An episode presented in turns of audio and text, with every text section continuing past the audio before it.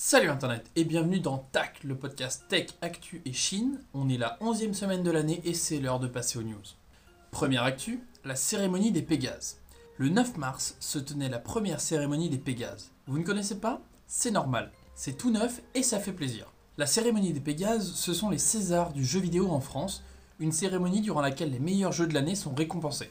Et ça me fait plaisir parce qu'on est bien loin de l'époque des Tetris et Pong. Maintenant, le jeu vidéo est un art qui demande beaucoup plus de temps et de budget que certains films et qui rassemble de nombreux domaines musique, histoire, storytelling, direction artistique, gameplay autant de domaines déjà récompensés lors de nombreuses cérémonies. Donc, bien que le débat soit ouvert, une cérémonie pour récompenser les meilleurs jeux vidéo ne me semble pas déconnant. Et du coup, qui a gagné? Sur les 18 récompenses données, A Plague Tale Innocence en remporte 6 celle de l'excellence visuelle, meilleur univers sonore, meilleur game design, meilleur univers de jeux vidéo, meilleur personnage et meilleur jeu vidéo, tout simplement. Autant dire qu'il n'a pas laissé grand chose aux autres. Et puisqu'on est dans les cérémonies et les récompenses, je tenais à saluer les Césars qui ont eu la bonne idée de remettre un prix à Roman Polanski. C'est normal, le mec est accusé de drogue puis viol sur mineur de 13 ans aux États-Unis et a reconnu la relation sexuelle, notez bien cette phrase quand même, et nous, on lui remet un Oscar, mais bien sûr. Aux USA, Harvey Weinstein, il part pour 23 ans de prison. Mais nous, non, on le félicite. Euh, bravo. Bon, rassurez-vous, les choix incohérents en France, on va voir que c'est pas ce qui manque aujourd'hui. Deuxième actu, coronavirus. Ça va encore être un gros morceau cette semaine, mais on a plein de sujets qui sont liés, donc ce sera pas spécialement de la panique ou de la paranoïa. Déjà, on commence par un nouveau nom. Coronavirus, nCoV, Covid-19, puis maintenant SRAS-CoV-2. Apparemment, c'est le nom défini. Ah non, attendez, on me dit dans mon oreillette fictive qu'il s'appellerait maintenant le SRAS-CoV-2 bis Pro 2019 Lite Plus. Et si on arrêtait de changer de nom et qu'on se mettait d'accord sur Coco? C'est un méchant virus qui fout le bordel dans notre économie capitaliste, donc Coco c'est pas mal, non? Puis, personne n'aime la Coco. Blague à part, les conséquences économiques de ce virus font plutôt peur. D'accord, ça a quand même remis au centre des priorités l'hygiène et la sécurité mondiale, mais l'effet sur les marchés financiers fait vraiment peur. Jeudi, c'était la pire séance de l'histoire. Moins 12,28% pour le CAC 40, pareil à Francfort et globalement dans toute l'Europe, avec notamment un effrayant moins 16,92% à Milan. Il y a juste en Asie où il reste plutôt calme, simplement moins 4,41% à Tokyo et moins 3,67% à Hong Kong. Il y a un petit pote du Dow Jones qui a fait le calcul et depuis le 19 février, c'est 16 100 milliards de dollars de capitalisation boursière qui sont partis en fumée. Autant dire que les 28 milliards du secteur aérien évoqués dans les épisodes précédents, c'est un peu de la gnognotte. Et ce qui me fait le plus peur dans cette histoire, ce sont pas les pertes des grosses entreprises, mais plutôt la situation des petites entreprises. Beaucoup ne pourront pas survivre longtemps si la situation continue comme ça. Parce qu'on est passé encore plus loin maintenant. Au départ, je voulais juste parler du confinement des Italiens à domicile, puis jeudi soir, on a eu le droit au discours de Macron Sensei et la fermeture des écoles. C'est assez effrayant de se dire qu'il y a 10 jours, dans l'épisode 5 de TAC, on atteignait tout juste les 200 cas en France et maintenant on est à 3600 cas actifs. J'ai envie de faire le connard condescendant en mode Yeah, on vous l'avait bien dit, il y a des cas en France depuis début février c'est maintenant que vous réagissez, blablabla. Sauf que, 1. C'est pas comme si moi j'avais fait grand chose, j'ai juste vécu avec des précautions et c'est tout. 2. C'est pas tellement constructif parce que c'est pas comme si la France avait le choix d'éviter la contamination. Ok, les mesures prises au départ étaient nulles, trop légères, avec pas mal de retard. Mais la contamination hors Chine, elle est presque incontrôlable. Ici, en Chine, c'était facile, puisque c'était juste une ville puis une province, et l'État est fort. Donc hop, une petite réglementation des familles, et tout le monde reste chez soi. Fin de la propagation. En France, laissez tout le monde chez soi? Ouh, vous avez vu les réactions après le discours de Macron Sensei Alors, je sais que vos stories Insta ou Twitter ne sont pas représentatives de la mentalité de la population, mais quand même, il y a des perles. Et quand je vois des gens tweeter que la fin des écoles va leur permettre de faire la tournée des bars de la ville toute la journée, bah, je vous avoue que je suis plutôt en pleurs là. Le but, c'est de garder les gens à domicile, ralentir la propagation, et non, des mecs annoncent clairement en profiter pour sortir plus. Pourquoi pas? Je crois que c'est dû à notre mentalité différente de Français, un peu trop fiers pour respecter les règles, ou pour dire Ouais, c'est pas un virus de pacotille qui va nous buter. Hein. Euh, j'ai parlé en j'ai parlé en picard là. Mais le problème surtout, c'est pas ce que le virus peut te faire, mais c'est surtout à qui tu peux le refiler. Donc oui, tu peux choisir d'être stupide et de continuer à sortir, boire des coups, rire du virus, mais quand tu comprendras que tu fais courir le risque à tes parents d'attraper un virus mortel, là t'arrêteras de sortir. Ah, et maintenant, on va parler franchement. Le plus embêtant dans cette histoire, c'est qu'on va revoir débarquer les mêmes coronavirus sur les réseaux sociaux. La saison 2 est lancée et vous avez intérêt à être très chaud parce que vous avez eu deux mois d'échauffement. Mais surtout parce que les Chinois ont mis la barre très très très haute. D'ailleurs, ça a commencé avec notamment la vidéo des Italiens qui chantent euh, Fratelli d'Italia, Fratelli d'Italia, l'hymne national italien depuis leur balcon. Je suis désolé, je parle pas italien. Mais désolé, ça on l'a déjà eu à Wuhan. Try again, Internet. Black à part, c'est hyper émouvant de voir des gens de Palerme depuis leur balcon chanter l'hymne national et applaudir à la fin. J'ai d'ailleurs une grosse pensée pour mes camarades DMB qui sont rentrés en France pour éviter le coco ici et qui vont revivre cette charmante période sans pouvoir quitter le territoire cette fois. En fait, la seule bonne nouvelle avec le coco, c'est que TPMP a été déprogrammé. Eh ben, le malheur des uns fait le bonheur des autres. Hein. oh là là, c'est vraiment des proverbes ça. Enfin, si je peux vous donner un conseil pour schtroumpfer le virus, habillez-vous en bleu et partez en Bretagne. Je sais pas si ça aide, mais ça a pas arrêté les 3500 fiers bretons qui se sont rassemblés pour battre le record du monde du plus grand nombre de schtroumpfs réunis au même endroit. Franchement, il n'y a que les bretons pour faire ça. C'est la terre des records. Tous les 3 ans à peu près, il y a un nouveau record qui tombe en Bretagne. 2012, 2015, 2017, 2020, avec respectivement le record du craché de bigorneau, du nombre de personnes dans un arbre et d'ouverture d'huîtres.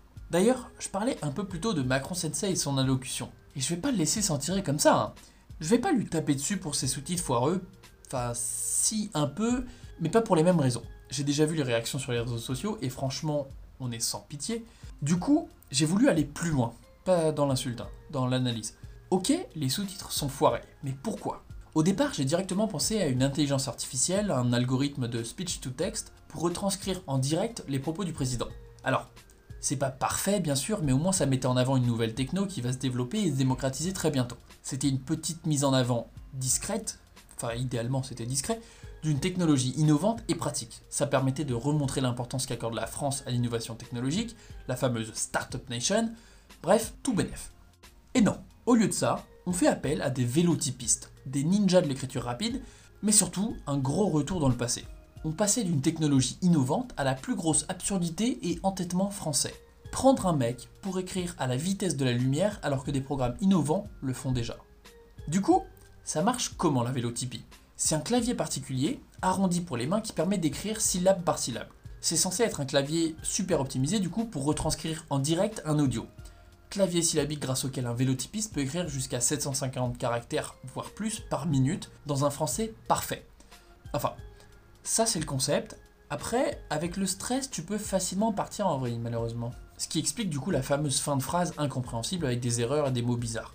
Et alors là, l'explication c'est que sur un clavier syllabique, pour effacer une syllabe, modifier l'orthographe ou faire je ne sais quelle autre folie grammaticale, tu appuies sur la lettre R à gauche et la lettre R à droite. Donc RR. Sauf que le vélotypiste a dû légèrement décaler son doigt à gauche et il a tapé ER et en voulant effacer, il a retapé ER, ER plusieurs fois et voilà l'explication du sous-titrage foireux.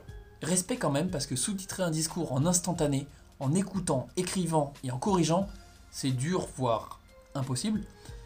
Et deuxième respect parce que au lieu de mettre en avant un algo de speech to text, on a préféré montrer qu'on était encore capable d'écrire sur un clavier de Minitel en faisant des fautes. Et sinon, petite proposition comme ça, pourquoi pas mettre le discours directement en sous-titre en fait?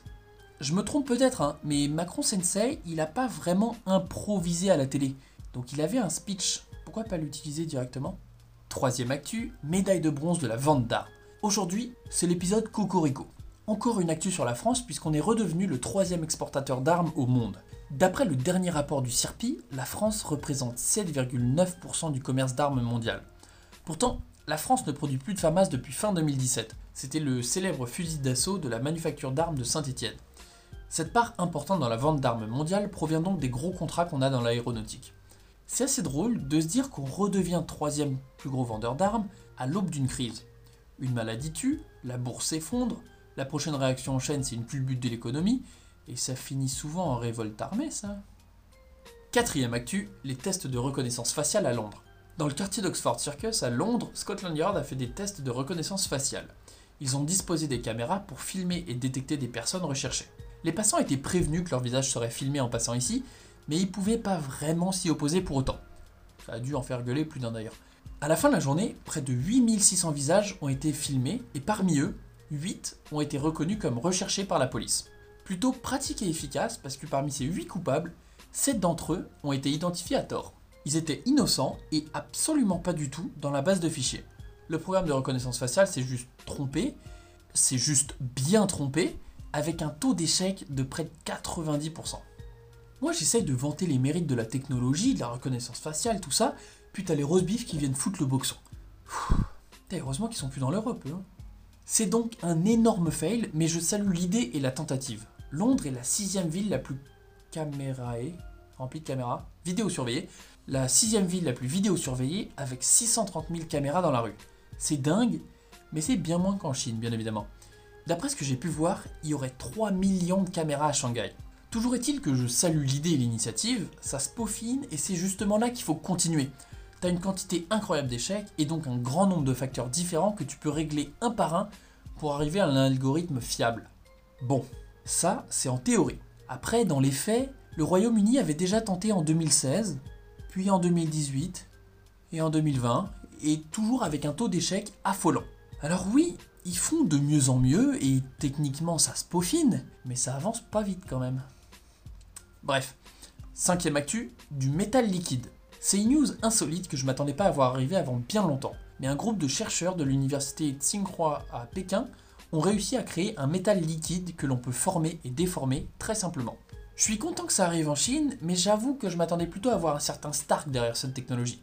Quoi qu'il en soit, ils ont publié leurs travaux dans la revue Advanced Functional Materials et sans trop rentrer dans les détails parce que j'y comprends rien, ils ont fait un alliage de gallium pur, d'indium et de microbilles de verre remplis d'oxygène. Et paf, ça fait des chocs à pic.